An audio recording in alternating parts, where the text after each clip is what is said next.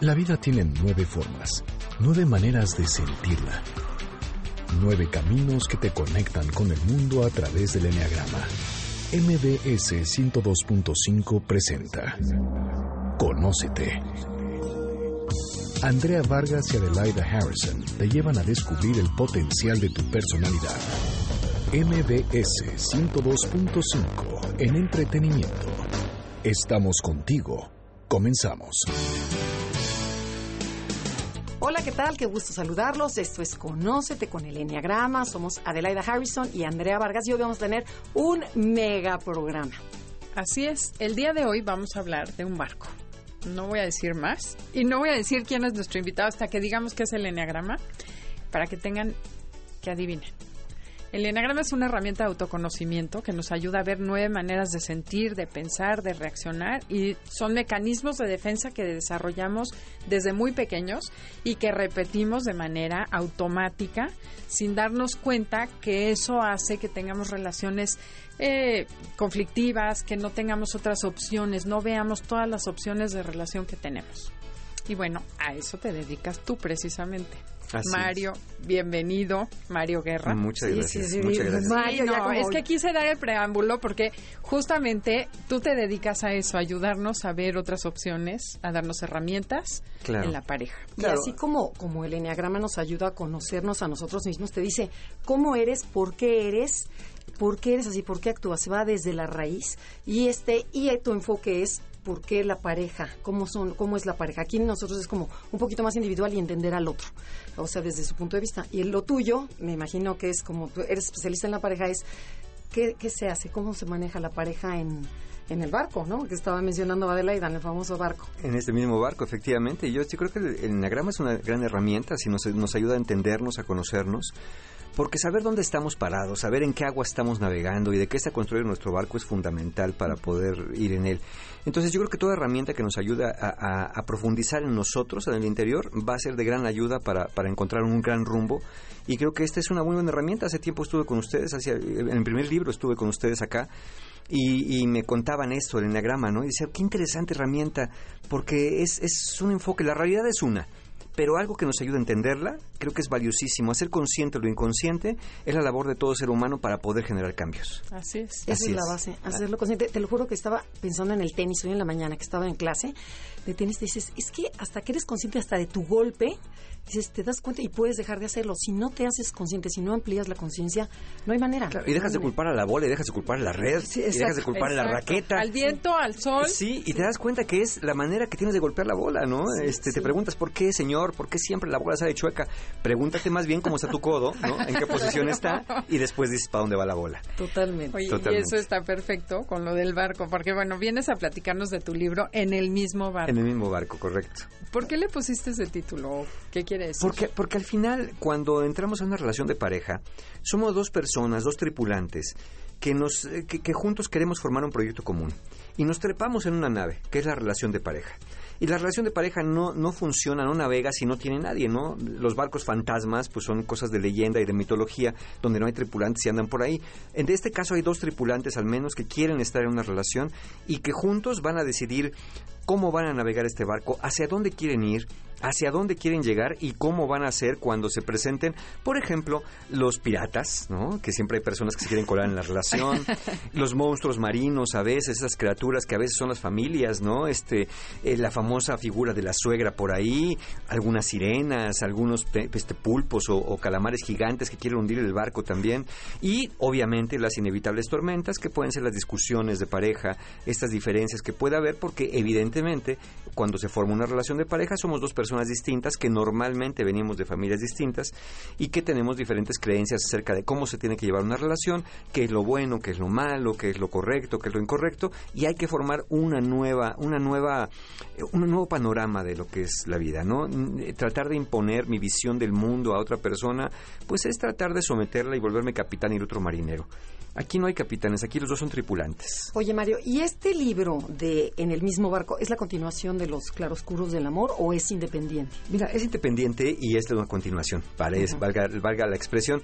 Es, puede ser una continuación aquellos que ya leyeron Los claroscuros del amor, pues evidentemente van a encontrar algo más acá en el mismo barco de temas que no toqué, por ejemplo, como sexo, dinero, familia política, hijos, ¿no? Hoy cada vez es más común que ya no son nada más nuestros hijos, si son tus hijos, mis hijos, le están pegando a los nuestros y cómo le hacemos, ¿no? Entonces, ese tipo de cosas, pero también puede ser un libro que se puede leer de primera instancia para personas que estén pensando ya formar una relación de largo plazo con alguien, para alguien que ya está en una relación e incluso para aquellos que ya sienten que su barco está naufragando, tienen, no sé, desde 5, 10, 15, 20 años de relación de pareja y sienten que ya perdieron el rumbo, también es una buena idea leerlo. Bueno, de acuerdo a tu experiencia como psicoterapeuta, ¿qué ingredientes tiene una pareja para ser feliz? O sea, cuando ves una pareja que está contenta, que lleva muchos años de casado, ¿qué, qué ingredientes hubo en esa o hay en esa pareja? Yo creo que saber que navegar por estas aguas de la relación de pareja no es algo natural, es decir, algo tenemos que hacer. Mucha gente cree que el amor es el que nos va a llevar, es nuestra brújula, nuestras velas, nuestro motor y nuestro punto de flotación. Y yo creo que el amor es un ingrediente muy principal. De hecho, el amor es lo que nos hace querer subirnos al barco. Pero una vez arriba, es cuando tenemos que echar mano de todo lo que sabemos y hasta de lo que no sabemos, justamente aprendiendo cosas nuevas, para mantener este barco a flote. Tenemos que hacer algo y es el principal elemento para mantenernos juntos, para mantenernos felices, porque yo pienso que el objetivo de una relación de pareja es ser feliz. Mucha gente se queja de que le dice uno al otro, lo que pasa es que tú nomás te la quieres pasar bien. Y uno dice, pues sí, ¿no? ¿O cómo? ¿De qué se trata? ¿no? No es, no, es, no, es, no es el barco de los sacrificios donde los dos van remando y nunca disfrutan un amanecer. Es el barco donde cuando viene el viento desplegamos las velas y cuando viene la tormenta las guardamos y nos metemos abajo de cubierta y cuando los tiempos son buenos salimos y nos tomamos un vinito juntos y vemos un atardecer. Es donde los dos estamos de acuerdo. No es donde uno dice, pues yo quiero que venga el viento y nos lleve, oye, no, espérate, yo tengo miedo, no, pues te aguantas, ¿no? Y si no te avientas por la borda. No es ese mundo el que queremos ver en una relación de pareja, sino uno más de convergencia. Ok. Ok, oye, ¿y eso de flotas o te hundes? Flotas o te hundes, bueno, pues tenemos que entender si, si, fíjate, cuando nos trepamos al barco, todos tenemos equipaje. No hay quien no lleve un equipaje. El equipaje al menos de la infancia, ¿no? Las vivencias que tuviste con tus padres, la vivencia que tuviste, los aprendizajes que tuviste, dónde aprendiste cosas de relaciones de pareja.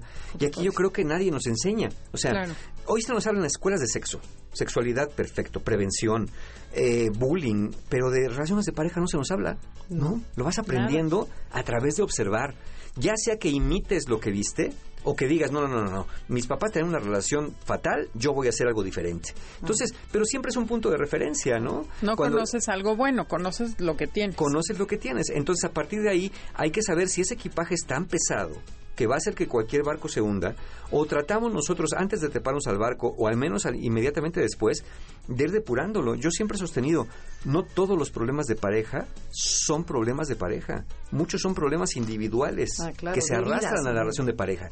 Heridas de la infancia, problemas de ansiedad, problemas de depresión, eh, personas que tratan de controlar al otro, de manipular al otro.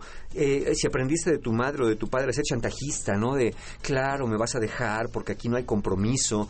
En ese momento empiezas a chantajear y entonces ya la, relación se vuelve pesada, se vuelve densa, se vuelve como un barco de cemento, ¿no? y los barcos de cemento no flotan. Sí, qué desagradable. Totalmente. Oye, bueno, y, en base a tu experiencia, ¿cuáles son los problemas que, cachas, que son los más comunes en la pareja? O sea, cuando te mm. llegan a ver, este, porque dices, muchos son las heridas de la infancia, lo que traes. Pero los problemas comunes de pareja, ¿en qué, en qué, en qué qué, interesante. Cuando les pregunto a las personas, y eso nos pasa también a los terapeutas, ¿eh? en, el punto de vista de lo que tratamos, mucha gente piensa que el problema es la comunicación, sí. mucho la fidelidad. La lealtad, el compromiso, ¿no? Son lo que suelen decir. Pero curiosamente hay un estudio, y creo que coincide mucho porque son personas que llegan a mi consultorio con la misma queja. Hay tres grandes temas que si no se resuelven bien van a ocasionar gran infelicidad y que si están bien van a ocasionar una navegación muy fluida. Que son, primero, buen sexo, fidelidad y ponerse de acuerdo en los quehaceres de la casa. Okay. Quehaceres de la casa. Los quehaceres de la casa, los quehaceres domésticos. Y cuando volteamos a ver a los latinos en estos tres elementos, porque a nivel mundial son los tres primeros, cuando volteamos a ver a los latinos, el primer elemento es ponerse de acuerdo en los quehaceres de la casa. ¿Cómo crees? Más allá de la comunicación, más allá de la, de la confianza, más allá del compromiso, es ponerse de acuerdo. O sea, en la vida cotidiana. Porque ya ponerse de acuerdo en la comunicación o en la lealtad es un tema muy profundo. Pero ya en el día a día es Te ponerte de acuerdo. Las discusiones, ¿no? Sí. Y aquí hay un sesgo bien importante con los hombres, porque culturalmente eso todavía tiene mucho por hacerse.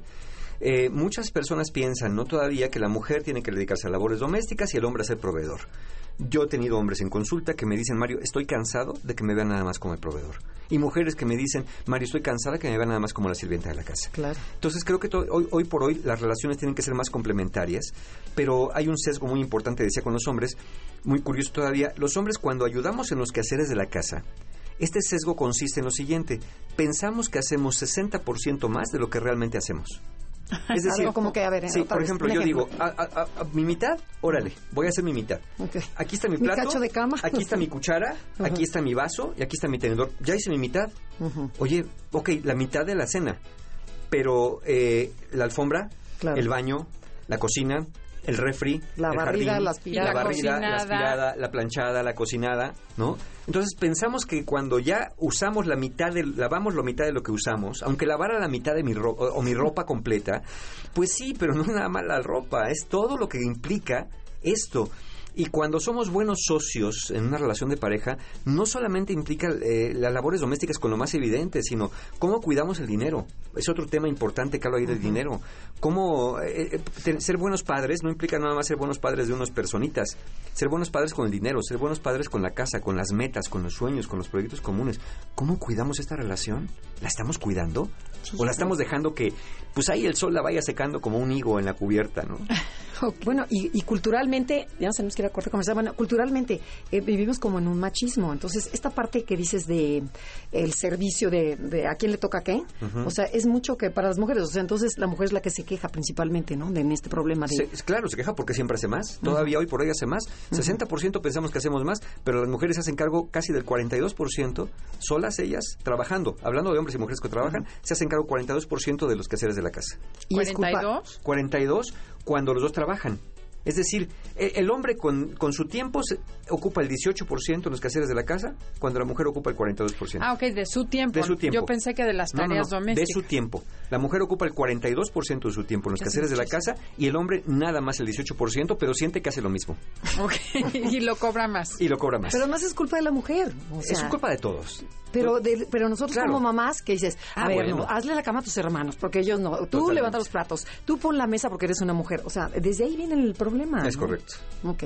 Bueno, estamos en Conócete con el Enneagrama. Regresamos, no se muevan porque Mario nos va a decir ahora qué vamos a hacer. Bueno, poco a poco. Ok, conéctense a través de Facebook, Enneagrama Conócete, o mándenos un tweet. Arroba Conócete MBS. Te invitamos a que nos sigas en nuestra cuenta de Twitter, arroba Conócete MBS. Andrea Vargas y Adelaida Harrison contestarán tus inquietudes. Continuamos después del corte comercial. Esto es Conócete. MBS 102.5. En entretenimiento. Estamos contigo. Perfeccionista, servicial o exitoso. Escucha Conócete y descubre cuál es tu personalidad.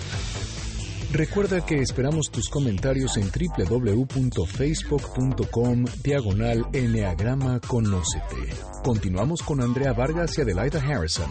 MBS 102.5. En entretenimiento, estamos contigo. Ya estamos de regreso en Conócete con el Enneagrama. Estamos hablando con Mario Guerra, hablando de su libro En el mismo barco. A ver, Mario, mencionaste en el, en el corte anterior, en donde decías que, bueno, que había tres cosas muy importantes, que una era el sexo, otra era la fidelidad y otra los labores de- del hogar, ¿no? Las labores domésticas, Ok. sí. En tu opinión, ¿qué sería más importante? ¿Una comunicación verbal con la pareja o una comunicación sexual? Yo creo que lo sexual también tiene que ser verbal, igual que el dinero. Eh, hay cosas de las que no se hablan en las parejas, porque son temas tabú. Pensamos que hablar del dinero, eh, si mezclas el dinero con el amor, ah, no, entonces ya hay interés, ya no es amor puro, ¿no? El amor no necesita hablar del dinero y necesitamos hablar del dinero. Necesitamos saber cuántas parejas, si no me dejarán mentir, nuestros radioescuchas, cuántas de ustedes no saben cuánto gana su pareja. Y porque cuando lo preguntan, la respuesta es, ¿qué te hace falta? Claro. A ti no te hace falta nada. Mientras yo te traiga todo lo que necesitas, a ti no te preguntes cuánto ganas, no te importa. A callar. Pero, pero sí necesito saber cuánto ganamos los dos para saber de cuánto disponemos. Es como vamos a un barco, no vamos a un viaje alrededor del mundo. Oye, yo quiero saber cuánta agua llevamos, cuánta comida llevamos y cuánto vino llevamos también, para saber si tenemos que hacer escalas o nos vamos fluyendo por allá. Entonces tenemos que decirlo, tenemos que hablar. Y del sexo también. ¿Cuántas veces el sexo no empieza al apagar la luz de la recámara? Y empezamos ahí como, pues nos arrimamos, cucharita, y una cosa lleva a la otra.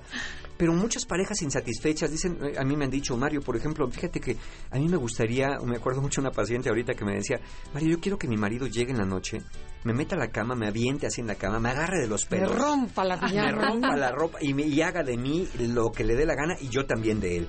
Y le digo, ok, ¿y qué pasa? No, pues es que no, me da mucha pena decírselo, ¿no? Claro, Entonces ya problema. llegamos, siempre hacemos el misionero y pues, ay, nos quedamos y yo estoy insatisfecha porque yo, es mi fantasía.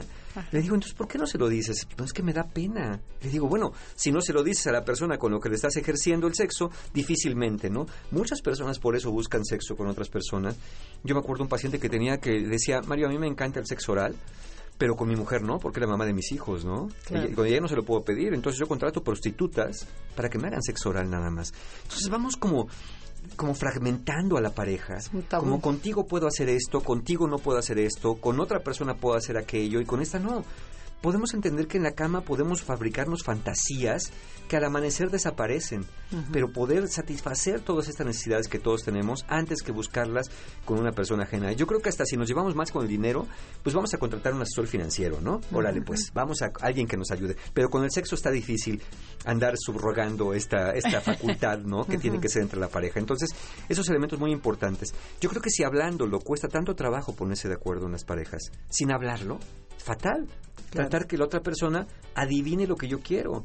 O permanecer callado o callada en una insatisfacción permanente porque me da pena o por que vaya a pensar. o porque un amor que vaya a pensar. Que vaya a Pero es pensar. el colmo, que por ejemplo pueden ser 25 años de casados y que dices, no se atreve a decirle a su esposo que le gusta que le haga por acá o le- que la acaricie o que, o sea, Totalmente. no hay manera. Sí, o que, o que le duele que le haga lo otro, ¿no? Y Claro, que no le gusta. dice, que no le gusta. Entonces, no, pues es que como a él o a ella le gusta, pues yo lo hago, pero a mí francamente nunca me ha gustado. Oye, creo que te- tenemos que hablar de eso, no para renunciar, sino para entender que a veces en la relación de pareja, igual que en un barco, hay cosas que tenemos que hacer que no nos gustan, pero que son por el bien del barco. ¿A quién le gusta pelar papas? ¿A quién le gusta trapear la cubierta? ¿A quién le gusta doblar las velas del mástil cada vez que se guardan en la noche? Yo creo que a nadie, pero lo hacemos porque el barco navegue bien. Entonces, claro, hay cosas inaceptables, hay cosas aceptables, pero hombre, tenemos que entender que a veces hay que hacer cosas que no van, no van con lo que totalmente quisiéramos porque nadie va a ir a por ahí. Ok.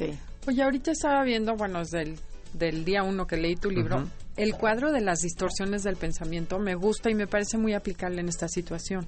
Porque traemos mucha equipaje, como decías tú, pero aparte hay muchas cosas que creemos que ya deben ser así. Y hablar de sexo, hablar de finanzas es importante y no sabemos cómo. Claro. Entonces, bueno, por ejemplo, esto del catastrofismo, cuéntanos tantito este, esas parejas que dicen, le digo y me va a abandonar. Claro, eh, este catastrofismo es estar pensando que algo terrible va a pasar un día. Ya no, es más, ya no estás pensando si va a pasar o no. Estás preguntándote cuándo va a pasar, cómo va a pasar. Entonces, si, si le unes la ansiedad, entonces piensas, claro, mi pareja me va a dejar, mi pareja ya no me quiere, mira, ya no es tan cariñoso, tan cariñosa como antes, ya no me atiende tanto, ya no tenemos sexo tan frecuente, no, seguramente tiene otro a otra, ya no me quiere, seguramente porque estoy gorda. El otro día una persona me decía, Mario, fíjate que yo noté que mi relación se iba a pique ¿Y sabes qué hice? Me puse a hacer ejercicio y me puse a dieta. Y yo le dije, ¿y cómo sabes que era una cuestión física lo que estaba llevando tu barco al fondo? Se quedó callada y me dijo, oye, no me digas eso porque me asustas más. Le digo, es que no lo sabes. O sea, tú presupones, ¿no? Claro. En este catastrofismo, que tu pareja te va a dejar por gordo o por gorda, ¿no? O por flácido. Y resulta que es porque eres bien neurótico. O resulta que es porque eres bien presionante. O porque eres O muy taquista, presumida y te pones a dieta y va a decir, ves, era una presumida. Entonces, tenemos que preguntar, pero ¿qué pasa cuando le preguntamos a la pareja en estas, en estas cuestiones del pensamiento? Muchas veces alguien llega, ves a tu pareja, uno conoce a la pareja, ya sabe uno cuando algo trae. No sabe uno qué trae, pero sabe Sí, que sí, algo sí. trae. Entonces llegas y le preguntas, oye, mi vida, te veo raro, rara, ¿qué tienes? ¿Cuál es la respuesta más Nada. común? Nada. Entonces en ese momento sabes que algo trae, pero sabes que no te lo quiere decir. Yo los invito de verdad a que la palabra nada en su relación de pareja, de veras úsenla cuando tienen que nadar. Pero si no, díganlo. Mira, si estoy enojado, pero no es contigo, es con mi jefe en el trabajo, es la presión que tengo. O si estoy enojado y es contigo, porque mira, son las 8 y quedaste de llegar a las 6 porque teníamos esta cena. Claro. Claro, la pareja va a defenderse normalmente. Bueno, ¿qué quieres? Tuve trabajo, había tráfico. Entonces uno dice, mira, yo lo entiendo, pero quería que me hubieras avisado. Porque Claro. habíamos tenido un acuerdo. Entonces, digan lo que sienten. Yo creo que en la relación de pareja tenemos que atrevernos, y digo atrevernos porque no, no debería ser un atrevimiento, debería ser algo normal, a pedir lo que queremos y a decir lo que sentimos. Y, y- y que no tenemos que alterarnos. Yo ahorita podría estar, va- vamos a inventarlo, podría estar enojado con ustedes dos y decirles, oigan, ¿saben qué? Estoy muy enojado porque la agüita que me dieron ya se me acabó y no me han ofrecido otra, ¿no? Entonces, Rápidamente. pero no tendría por qué decir, oigan, esto es una burla, ¿qué, qué clase de, de relación es esta? ¿Cómo es posible? Tú siempre tienes lo que quieres y yo no tengo. ¿Por qué tendría que alterarme de esa manera? O Claro, más fuerte pídelo. todavía. Lo pido. ¿no? Oye, pero eso viene de la educación. Bueno, Por supuesto. Porque te enseñaron a callarte desde Eso viene de ahí, ¿no? ¿Qué pasaba, qué pasaba cuando eras niño, no? Este, usted cállese y no me conteste, ¿no? No, bueno. yo soy su madre y yo sé, y, y cuando usted va yo ya vengo, ¿no? Y a mí no me venga con cosas, porque yo le reviento la boca de un bofetón. O sea, aprendías eso y dices, no, pues a lo mejor ahí muere, ¿no? Sí, con la mirada, ya nomás te dominaban. Con la mirada. Sí, Oye, sí. y esas personas que se personalizan todo, o sea, todo Mm. lo que sucede tiene que ver con ellas. Todo tiene que ver. ¿Cuántas veces no me, no me dicen a mí las personas, Mario, es que a mí me dejaron porque pues, realmente soy, soy un- eh, lo único que quise fue dar amor, pero parece que ese amor no fue suficiente. Parece que tuve que haber dado más. Y le dije, a ver, ¿cómo sabes que te dejaron por ti? A lo mejor se encontró otra persona que no era lo que tú eras. A lo mejor esa persona quiso otra cosa. ¿No? No pienses que todo el causante de tus problemas de relación eres tú. Hay personas, hoy, hoy las relaciones de pareja, antes tenían una función muy importante, tenían una función más social. Antes tenías que casarte a cierta edad con una persona que fuera de tu estatus, con tener cierto número de hijos, tener cierto tipo de vida. Si no, era mal visto. Si llegabas a cierta edad y no te casabas, ya eras la solterona o la quedada, ¿no? Si eras hombre, bueno, ya eras altamente sospechoso si llegabas a los cuarenta y Claro. tantos de que algo muy malo tenía que estar pasando contigo. Hoy ya no. Hoy las relaciones de pareja tienen más una función de satisfacción personal con una persona que quiera lo mismo. Y satisfacción personal no implica egoísmo, implica Claro. quiero que los dos estemos bien contentos. Yo quiero que los dos seamos plenos profesionalmente, plenos sexualmente, plenos románticamente y plenos individualmente. Es que padre. ¿no? Es la unión de dos individualidades en un barco. No se trata de que nadie se pierda a sí mismo, lo digo al final del libro, no se trata de perderte a ti mismo y abandonar lo que eres o tus sueños por treparte a este barco, al contrario, este barco nos va a llevar a los dos a los puertos que queremos llegar. Pero entonces, ¿por qué hay tanto divorcio? O sea, ¿por qué la- las relaciones no funcionan? Duran dos años y truenan. Y... Porque muchos seguimos pensando que la pareja está para satisfacer nuestros huecos emocionales, para resolvernos la vida, para poder hacernos felices, ¿no? Estamos buscando todavía alma gemela, la media naranja. Y tú que- eres el responsable. que cuando tú eres el responsable, ¿no? Y aparte lo culpas, ¿no? ¿Cómo es posible que quieras dejar esta relación después de todo lo que he dado? Oye, espérame, yo sé que has dado muchas cosas, pero yo no quiero estar. Y una relación no es un sacrificio, ¿no? Entiendo que habrá cosas que tengamos que ajustar, pero yo no quiero cargar con nadie lo que decía. Yo no quiero cargar, yo no quiero ser el que lleve todo el timón de este barco. Y no quiero que si tú me lo cedes porque en este momento yo tenga más habilidad, después me reproches que no vamos al lugar que tú quieres. Ok. Oye, y a ver, yo quiero que te regreses al tema del dinero, porque dinero. para mí es muy importante, o sea, yo creo que el dinero en la pareja es como, a lo mejor es como un poder, es una manera de controlar, o sea, ¿cómo, cómo lo manejas? Yo junto en un capítulo sexo y dinero. Le llamo el placer del poder. Ok, Las dos cosas dan poder y dan placer. El sexo Ah. da mucho placer, pero también llega a dar poder. Claro. ¿no? Porque llegas a chantajear al otro con "Hoy el tema no". del sexo. Hoy no, hoy sí. Hoy se o, portó mal. o, o- o a veces llegas hasta lastimar cuando dices, pues bueno, hoy estuviste más o menos, ¿eh? Mm. Ya tiene rato que no siento gran cosa contigo. Entonces eso afecta mucho porque va directamente Claro. a la identidad Ay, de la persona. alma, sí, no, qué- al alma, bien dicho. Y el dinero también, el dinero es mucho más allá de lo que vemos. Eh, el dinero para muchas personas, ¿qué representa? Para muchos representa poder, para otros representa seguridad, para otros representa compromiso. Es decir, cuánto le inviertes a la relación. Para muchos representa lealtad. Si yo descubro que tienes ahí un guardadito o que tienes otra cuenta o te dieron tu bono y no me lo cuentas, lo primero que pienso es que ese dinero te lo quieres llevar fuera del barco, que estás clavando tu tesorito ahí en una playa y que a mí no me quieres decir, porque estás pensando en abandonar el barco un día. Eso hacían los piratas. Claro, sí. Los piratas escondían tesoros porque sabían que un día se iban a abandonar el barco robaban al capitán la de, hay unas moneditas porque decían el día que me vaya yo tengo mi tesorito guardado, ¿no? Entonces el, el- el esconder dinero es un símbolo de yo no estoy tan comprometido. Pero ¿y no se vale tener como tu propio dinero? O sí, sea, pero ¿saben qué? y más como mujer, o sea, como para tener una seguridad propia, o sea, decir, nunca sabes, a lo mejor si ya se, la- se lo gastó, o cuántas mujeres vemos que el, el borracho que se gasta todo y la, y la señora todo trabaja y trabaja. Pero yo propongo lo siguiente. Ninguno de los dos, y entiendo que la situación económica puede ser complicada, ninguno de los dos aporte el 100% de su ingreso a la relación. Guárdense al menos un 10. Ok. Abiertamente. Es como cuando decíamos, mamá, me voy a ir de pinta, ¿no? Mamá, fíjate que nos vamos a ir de pinta y vamos a ir a. Chapultepec y vamos a ir a remar. Ay, qué bueno que me dices.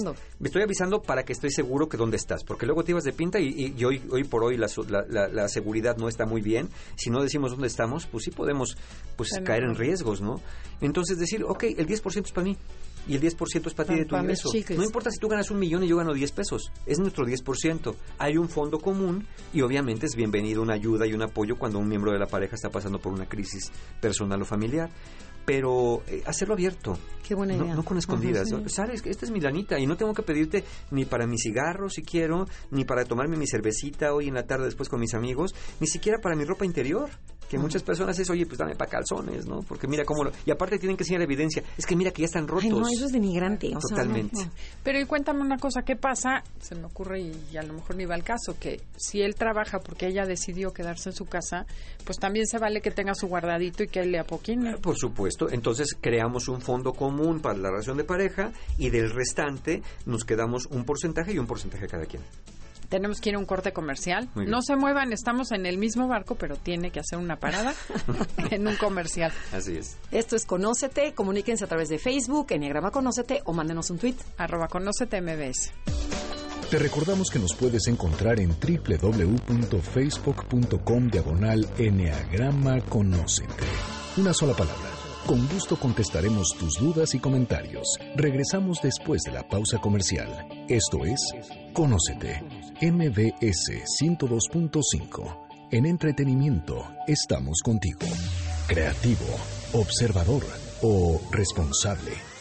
Sigue descubriendo tu personalidad a través del Enneagrama. Escríbenos al correo electrónico conócete mbs.com.mx. Continuamos con Andrea Vargas y Adelaida Harrison en Conócete, MBS 102.5 en entretenimiento. Estamos contigo.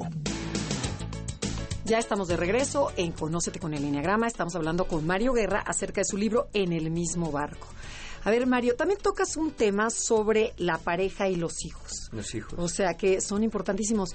¿Qué reto jugamos la pareja cuando aparecen los hijos? O sea, ¿cuál? Porque se presentan muchísimas dificultades desde los propios como los ajenos. Si Los tú y yo estamos casados y cada uno trae sus hijos, ahí empieza el problema, ¿no? Empiezan problemas. Eh, Los hijos propios, mira, hay dos corrientes en psicología. Una que dice que los hijos son un punto de conflicto en la pareja, que la llegada de los hijos va a ocasionar un gran estrés y que generalmente termina con una crisis de pareja muy importante que nunca se vuelve a recomponer. Hay otra corriente que dice que los hijos efectivamente son un punto complicado, pero que sirve como una forma de unión para solidificar un proyecto de pareja. La realidad es que no se han puesto de acuerdo todavía los investigadores y las experiencias terapéuticas. Lo que sí sabemos es que la llegada de los hijos no pasa desapercibida. Que la llegada de los hijos causa un cambio en la relación de pareja y que sí es un cambio importante. Un cambio importante porque depende cómo cada quien haya visto la llegada de los hijos en anticipación. Hay gente que dice yo quiero casarme para tener hijos y entonces van desechando a la pareja un poco, la van exiliando, ¿no? La van mandando a una isla desierta. O sea, la pareja es un medio, no un fin. La pareja es un medio y entonces a veces llega, eh, vamos a inventar una escena donde llega el, eh, por- obviamente la mujer está ahorita en una suspensión de labores porque está creando a los hijos en los primeros meses, los primeros años. Llega el marido, la pareja y le dice, qué bueno que ya llegaste porque mira, para que cuides a los niños, para que los cambies, para que los bañes, para que les des de comer. Y el otro dice, bueno, está bien, voy a llegar un ratito, ¿no? Y entonces la pareja está ahí, bueno, está bien. Oye, pero ah, mira, ah, no lo agarres así. No, lo estás lastimando. No, así no se carga. No, a Así ver, no la- sabes cargar. No, ¿sabes qué? ¿Sabes qué? Yo déjalo. Yo lo hago. parece que no puede hacer nada bien, ¿no? Ok. Entonces, ayer, en este caso, en este ejemplo, el hombre, que podía ser la mujer también, se siente excluido, se siente como rechaza, como que no forma parte de esta diada mamá-hijo, Sí, sí, y sí, dice, híjole, pues yo, yo, yo de verdad nomás soy un proveedor, ¿no? Claro. Porque llego, me exigen primero que intervenga, porque es mi hijo, efectivamente, pero después me hace sentir que todo lo hago mal. O la otra, en el caso de los hombres también tenemos lo nuestro. A veces pasa que, curiosamente, nace el hijo varón y entonces pasa que dicen, este, me voy a llevar al niño a jugar a la pelota, me lo voy a llevar al partido, me lo voy a llevar al béisbol, este, di- dile adiós a tu mamá porque esto es cosa de hombres, ¿no? Y entonces la mamá se empieza a sentir Excluyen a la exiliada, excluida también, porque si el hijo fue hombre, pues el hombre quiere hacer todo lo que él no hizo en su infancia, dárselo a su hijo y proveerle de las cosas que quizá no pudo disfrutar, y entonces también van exiliando a la mujer. Creo que tienen que recordar que el rol de padres es un rol bien importante y fundamental si decidieron serlo, pero es un rol temporal. Temporal de muchos años, si quieren verlo. ¿eh? Yo espero que no sea de 34 años, pero sí de, de al menos unos más de dos décadas, sí, donde el rol de pareja no se pierde. Sí, pero por, ejemplo, Poto, imagínate que ya tienes hijos adolescentes. Este, y, y es- estamos casados y yo le doy prioridad y le preguntas a muchas señoras. ¿cuál es tu prioridad? Te dicen, Mis mis, hijos. hijos. Y ahí está mal. Bueno, Pienso que sí. es un error. Pienso Sí. que es un error eh, desde chiquitos, ¿no? Llega, estás con tu pareja platicando, dices, bueno, una tarde, una noche, una tarde, una, una, una entradita tranquila y estamos pues platicando con un té, café, un vinito. Y de pronto llega el niño, mamá, mamá, mamá, mamá, espérame, estoy con tu mamá, mamá, mamá, mamá, ¿qué quieres? Mira mi dedo. Ya vi tu dedo, está bien. Mamá, mamá, ¿qué quieres? Mira mi otro dedo. Y y le dices a la pareja, ¿ay sabes qué? Déjame ver los dedos del niño y ahorita regreso. A la pareja se le va en inspiración. ¿No? Entonces, ¿sabes qué, mi vida? Digo, salvo que vean al niño moradito y que tenga algo Sin dedo, porque el dedo Sí, el dedo colgando. con sangre, pues sí. Pero si no, dile, mira, mi amor, estoy con tu papá o estoy con tu mamá. Es nuestro tiempo para nosotros, ¿no? Te quiero mucho, pero ahorita, cuando la manecilla grande llega al 12 y cuando la manecilla chica está en el 7, voy a ir contigo. Pero ahorita estoy con tu papá. Entonces, tienes que entender que hay tiempo también para la pareja, porque ellos a su vez también tendrán en su momento tiempo para la pareja y tienen que entender que es importante hasta por el beneficio de ellos. No lo van a entender de chiquitos, lo entenderán de grandes. Igual con los adolescentes, ¿no? A veces los adolescentes van viendo quién es el más barco de los dos. Claro, claro. Entonces, oye, ¿me das permiso de ir acá? Sí, vete. Y al rato, oye, ¿por qué lo dejaste ir? Pues es que me pidió permiso. Yo le dije que no. Oye, pues yo no sabía.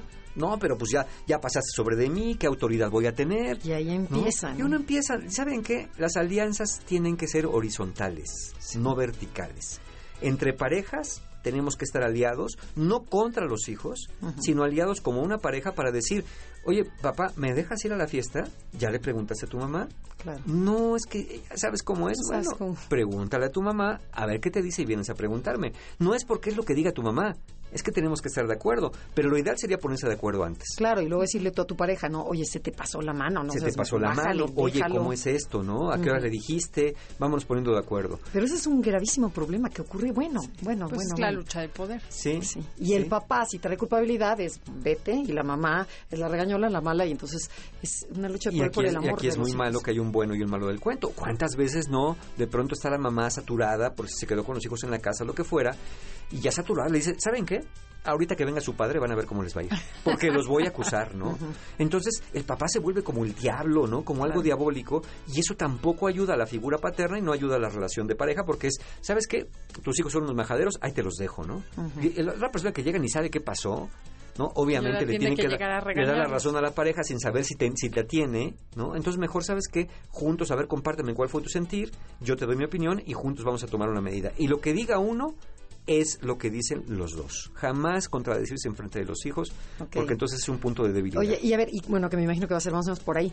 ¿Cómo manejas, por ejemplo, si cada uno ya trae hijos independientes? O sea, yo ya traigo mi carguita de hijos, Claro. tú también, nos casamos, y a lo mejor tu hijo me, me falta el respeto a mí. ¿Cómo, cómo, cómo, ¿Cómo se maneja eso? ¿Te metes, no te metes? Ahí O tenemos sea, ¿qué- que entender también que la prioridad es la pareja, ¿no? Obviamente, si mi pareja quiere abusar de mis hijos, golpearlos, insultarlos, pues sí voy a intervenir a favor de mis hijos. Pero cuando tu pareja critica a tus hijos, o sea, que dices, oye, no, espérate, tú no eres su papá. Su papá ya tiene uno, pero ya se está metiendo en el terreno. Tenemos que hablarlo, tenemos que hablarlo antes. Es decir, mira, por ejemplo, yo puedo pensar, de repente llego a la casa, ¿no? O estoy ahí y oigo que tu hija te está gritando, eres una maldita loca, te odio y quiero que te mueras, ¿no? Yo, obviamente eres mi pareja y pues yo siento feo que te digan eso. Claro. Entonces yo en ese momento puedo entrar a la recámara y decir, a tu madre no le hablas así. para recibir la respuesta de mi pareja que me diga, tú no te metas. Sí, claro, porque claro, mi hija". es que bueno, Y bueno. dice, Santa María, ¿no? Entonces ya quedé mal con todo mundo, quedé mal con la niña, adolescente, lo que fuera, y quedé mal con mi pareja por metiche. Tenemos que hablarlo, mi amor. A mí me duele mucho esto que acaba de pasar. Yo no intervine de momento porque no sé qué hacer, nunca nos había pasado, pero quiero saber qué hago. ¿Quieres que intervenga de momento? ¿Quieres que las deje fluir y tú lo resuelves? ¿O quieres de plano que me mantenga al margen? Nomás te digo una cosa, que a mí me lastima mucho que te hablen de esa manera. A mí me hiere como tu pareja, ¿no? Entonces, pero sí quiero que me digas cuál es la pauta, qué puedo hacer. Obviamente sé que no voy a ser su padre o su madre sustituta, porque sé que lo tienen, pero también entiende, entiende, por favor, que a mí me lastima mucho que esto ocurra y estas faltas de respeto, porque puede haber otros hijos de por medio, puede haber los hijos comunes, ¿no? Que van a seguir un ejemplo también, y yo no lo que quisiera que pasara. Entonces dime de qué manera puedo ayudarte, Claro, pero, comunicación. pero sí quiero saber que tú tienes también cierto manejo eficiente de la relación con tus hijos, ¿no? Porque tú me puedes decir, mira, no te metas y al siguiente día te encuentro crucificada en la recámara, Claro, ¿no? Como en silencio de corre los riesgo inocentes. su vida. Corre riesgo su vida o su integridad moral, ¿no? Entonces, si yo siento que no estás pudiendo, a lo mejor tenemos que buscar ayuda externa con algún consejero, terapeuta que nos ayude a entender cómo manejar hijos adolescentes o permíteme intervenir y ve mi forma de intervenir y ve si te viene bien como un apoyo para ti y también para la educación de tus hijos, ¿no? Oye, y otro tema que es importantísimo y que destruye familias, la familia política. Ay, la familia política, estos seres, criaturas marinas que hay de repente por ahí. Fíjense, es muy curioso. Se hacen un chorro de chistes, bromas, hasta memes, de las suegras. Pero curiosamente parece que quien fabrica esto son los hombres. ¿Cómo? Sí, o sea, ¿quién hace las bromas? Ay, mi suegra, ¿no? Mi suegra si se muere que la entierren boca abajo para que si se levanta se vaya más para abajo. Parece que los chistes los hacemos los hombres hacia las suegras. Es, es como muy común. Pero curiosamente, el, solamente el 16% de hombres tienen problemas con su suegra y hasta un 60% de mujeres tienen problemas con su suegra. O sea, Sí, la mujer tiene más... más problemas. La relación nuera-suegra es, Es de las más conflictivas que hay. Solo 16% de, de la relación yerno- yerno-suegra tiene problemas y 60% de mujeres llegan a tener problemas con la figura de la suegra. ¿A qué, ¿A qué se debe? Eh, uy, hay, hay una gran explicación en eso. Eh, las mujeres tienden a formar mujeres en términos de quehaceres y cuidados de la casa. Con los hombres no tanto. ¿No? Todavía es una cuestión de género, desafortunadamente, pero las mujeres quieren influenciarlas, qué tienen que hacer, cómo tienen que comportarse. Las quieren enseñar cómo ser mujeres, ¿no? Cómo sentarse, qué Una decir. buena mujercita. Una buena mujer. Eso las mujeres lo intentan con sus hijas, pero sus hijas idealmente se revelan en la adolescencia y dicen, a ver mamá, tú déjame que yo me pinte el pelo de verde porque a mí me gusta y está de moda, y déjame que me vista como yo quiera. Entonces la mamá idealmente no puede con las hijas y dice, órale, pues está bien, que haga lo que quiera, ya la perdí. Con los hijos no se meten mucho en la forma de vestirse, en la forma de comportarse socialmente. Es algo que sean de plano muy primitivos, pues intervienen. Pero luego eso se duerme y viene otra vez con la relación con la nuera. El hijo se casa y dice, con esta sí voy a poder. Ah. Y entonces llegan a decirle cómo tiene que hacer las cosas, cómo tiene que vestirse, ¿Cómo cómo, le tiene gusta a que su comportarse. hijito ¿Cómo que le lo gusta al niño? Pues yo lo crié. Oye, ¿pero qué le estás dando de comer? Ay, señora, dice pierna y muslo. No, a él nada más le gusta la pechuga. Ay, señora, pero se la come. No, pues claro, si no se la haces pobrecito. A él nunca le ha gustado y el pellejo del pollo quítaselo, ¿no? Entonces empieza a ver esta influencia desde que llega la suegra y pasa la- el dedo por la mesa y dice, ay, mija, pues hace tanto calor que deja las ventanas abiertas, ¿no? Mira cuánto polvo hay adentro. O, o- Sí, o sí, a veces en esta dualidad también, no solamente la relación no era suegra es conflictiva, sino junta con otra relación que es la madre-hijo.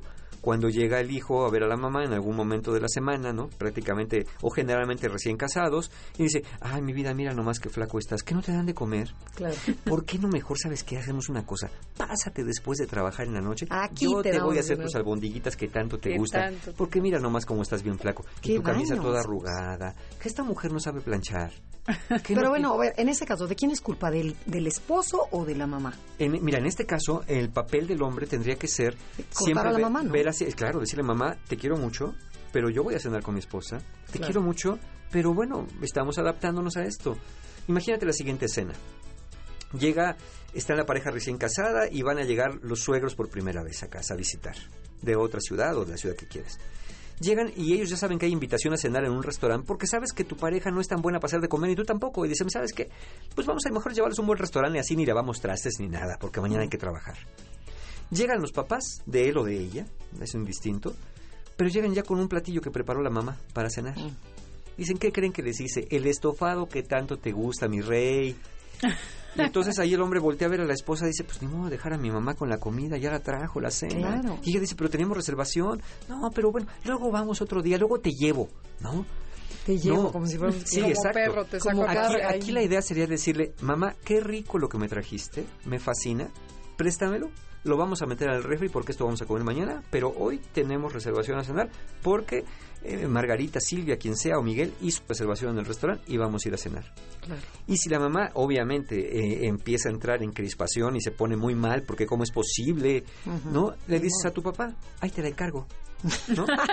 ahí te encargo a tu mujer Pero qué porque ya se importante puso es mal. que la pareja le dé su propio Por supuesto, en los dos casos, ¿eh? Oye, a ver, bueno, te voy a hacer una preguntita y nos vamos a corte, ¿verdad? Porque ya nos tenemos claro. que ir a corte. Este, a ver, imagínate que, eh, bueno, ¿qué, qué, me- qué le aconsejas a una mujer en donde ves que eh, su chamba es el número uno? En su vida es prioridad, es su chamba. Segundo lugar, a lo mejor es su mamá. Tercer lugar son sus hijos. Y en cuarto lugar, estás tú como esposa. ¿Qué le aconsejas? Porque dices, bueno, yo amo a mi marido, pero él tiene más prioridades que, que, que la mía. Ok. Bueno, entonces La respuesta no Vamos es a un corta, corte, vamos regresamos y las para que no se nos vayan. Eso Esto es. Conócete con el Enneagrama. Esperamos tus comentarios en la cuenta de correo conócete arroba mbs.com.mx. Andrea Vargas y Adelaida Harrison regresan después del corte comercial. Esto es Conócete, MBS 102.5 en entretenimiento. Estamos contigo. ¿Optimista? ¿Protector? ¿O mediador? ¿Aún no sabes cuál es tu personalidad? Atrévete a conocerte y síguenos en Twitter, arroba Conócete. Continuamos con Andrea Vargas y Adelaida Harrison en Conócete, MBS 102.5. En entretenimiento, estamos contigo.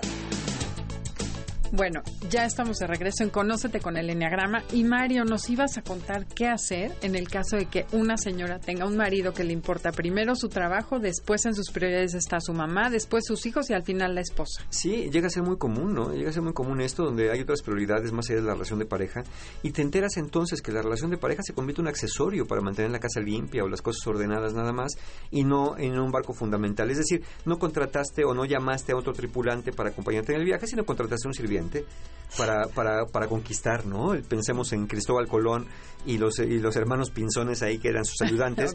Pues yo soy el capitán y yo quiero descubrir las Indias, ¿no? Pero pues ustedes realmente no me importan tanto.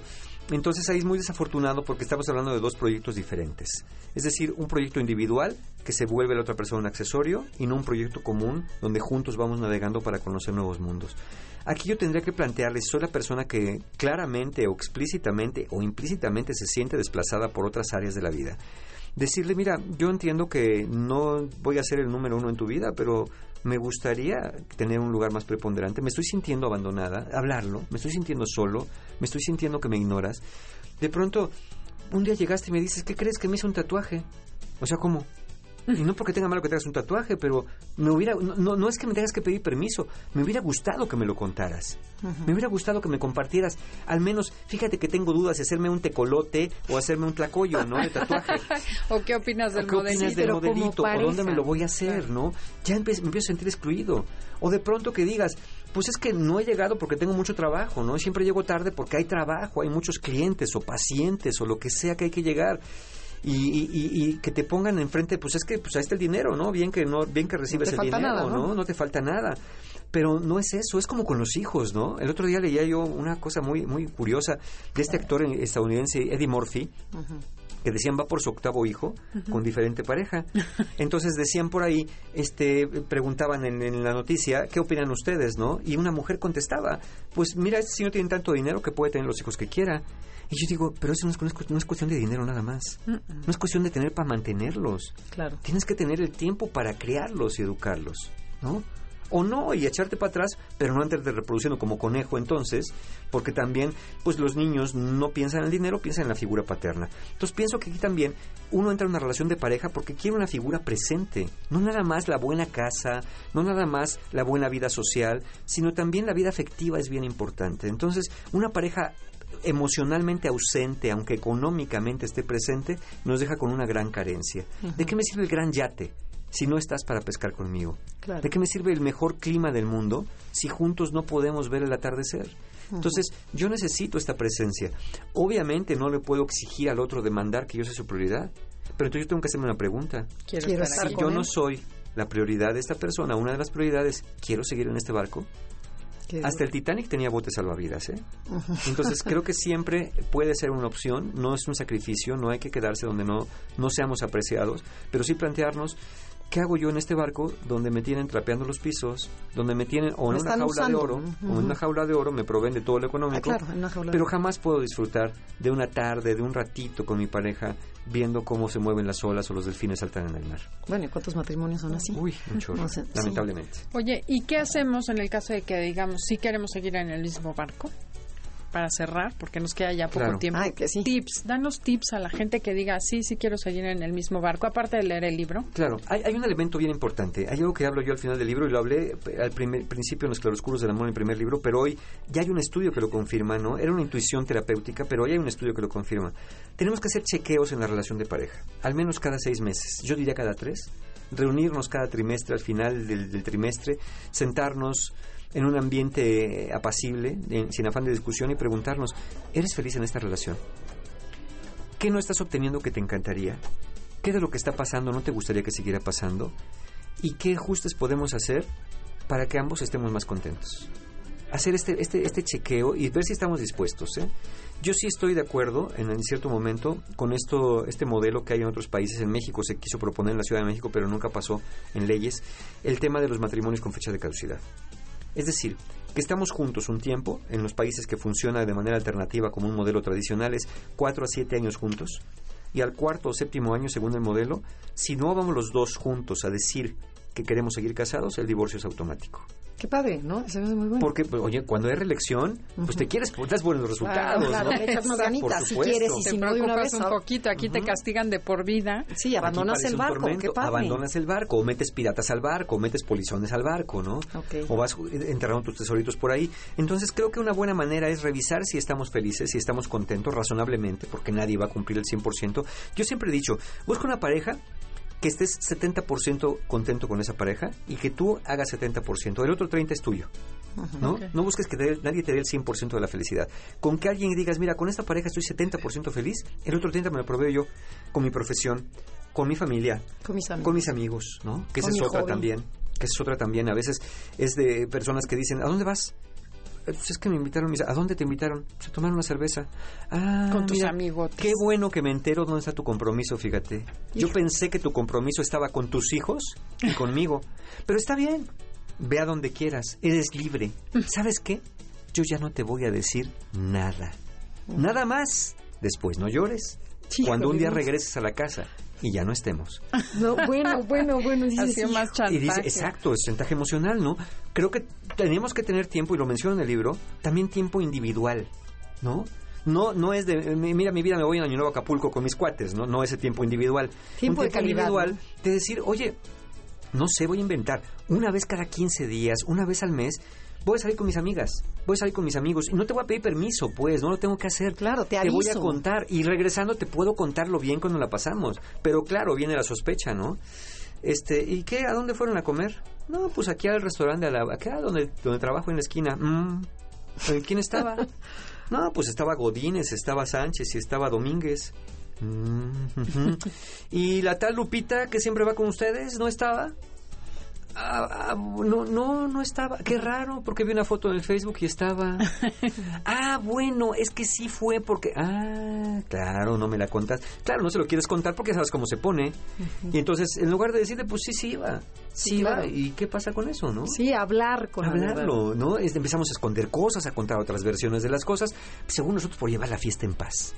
No, hombre, si le digo cómo se va a poner, no, mejor no le digo. Más vale pedir perdón que pedir permiso. No, ¿sabes qué? Las cosas abiertas, a menos que tengas cola que te pisen, pero creo que si tienes cola que te pisen, a lo mejor ya no quieres estar en ese barco, ¿no? Entonces, pues Ya, ahí piensa en otra cosa. Ok. O sea, básicamente hablar. Hablar. Otra es cuestionarte, ¿quiero seguir en ese barco seguir. o cojo un salvavidas? ¿Y qué ya podemos hacer para navegar mejor? Ok. Recordemos que, mira, la relación de pareja tiene dos dimensiones. Una cosa es el amor, pero el amor es, es, químico. Uno no puede decidir enamorarse de alguien o desenamorarse de alguien a voluntad. Eso sucede. Pero las relaciones de pareja como tal, el cómo nos llevamos, es social. Es una cosa social. Y eso se construye y se construye a partir de las conversaciones y los acuerdos. Si no somos capaces de conversar, si no somos capaces de llegar a acuerdos y respetar esos acuerdos por una mejor navegación, se lo estamos dejando todo el amor. Y el amor no dura tanto si no lo acompañamos de estos acuerdos y conversaciones. Totalmente de acuerdo. Qué interesante. Muy bien. Bueno, ¿y qué mensaje quieres dejar? Porque nos queda un minutito, además de que nos digas dónde te encuentran, que bueno, tu libro está por todas partes, pero ¿qué mensaje, qué fue lo que más te impactó del libro que dices, tengo que transmitir esta parte? Eh, yo creo que, que las relaciones de pareja se construyen, que no suceden de manera natural, que no es que un día te la encuentres en la banqueta creciendo como una hierba, que hay que hacer algo, siempre hay que hacer algo para estar bien y que nunca hay que confiarse, no importa. Lo, lo hablábamos fuera del aire antes de empezar el programa. Hoy en México, actualmente, en este año, el mayor, la mayor cantidad de divorcios ocurre entre parejas que tienen 21 años o más de casadas. Es el rango número uno. No son parejas de dos años, no son parejas de cinco ¿Cómo años, crees? sino tienen 21 años más de casadas. En México el índice de divorcio es de ese tipo de parejas. Entonces, no se confíen que ya tienen mucho tiempo y que por eso se van a quedar.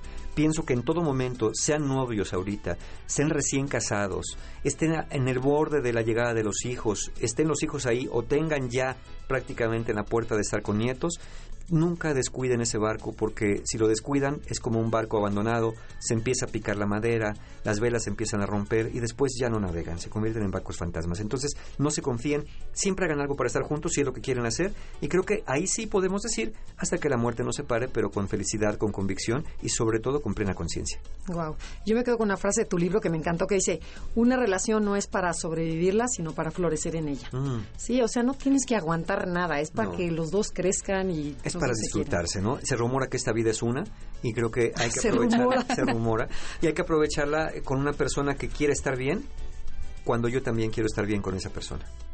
Mm, qué padre. Ay, pues mil gracias, Mario, Muchas por haber venido. Y bueno, si quieren saber más, Mario Guerra en el mismo barco. En el mismo barco lo encuentran en digital, en físico. Ah, también en digital, También qué digital padre. Y editorial. Aguilar, Aguilar. de Penguin, ¿no? Ahora Así es. es, Penguin y lo Random pueden House. encontrar en todas partes. En todas partes está No, es un placer, de veras. este, Encantado. además, ¿qué tal habla el señor? O sea, chistoso, anécdotas, o sea, no, es eres muy divertido. Muchas gracias, Y una agilidad mental impresionante. Gracias por la invitación. Antes de irnos, Mario nos trajo dos libros en el mismo barco para rifarle a la gente. Entonces, Mario, danos una pregunta y el primero que conteste en Facebook y en Twitter se lleva el Uno y libro. uno, perfectamente. Dijimos que había tres elementos que hacían a las parejas muy felices cuando estaban bien o muy infelices cuando no y que son los tres principales. ¿Cuáles son esos tres elementos? Y les voy a dar un tip. No es la comunicación, no es necesariamente este pues eh, como como eh, eh, hablamos en pareja sino tiene que ver con otros tres elementos muy claritos que mencionamos que son los que nos hacen muy felices o muy infelices cuando no están bien Que está regalada. está regalado Oye, yo me quedo con esta frase. Una relación no es para sobrevivirla, sino para florecer en ella. creo que tenemos que disfrutar nuestra relación de pareja. Como, como dije, eh, esta, eh, parece que esta vida es una, ¿no?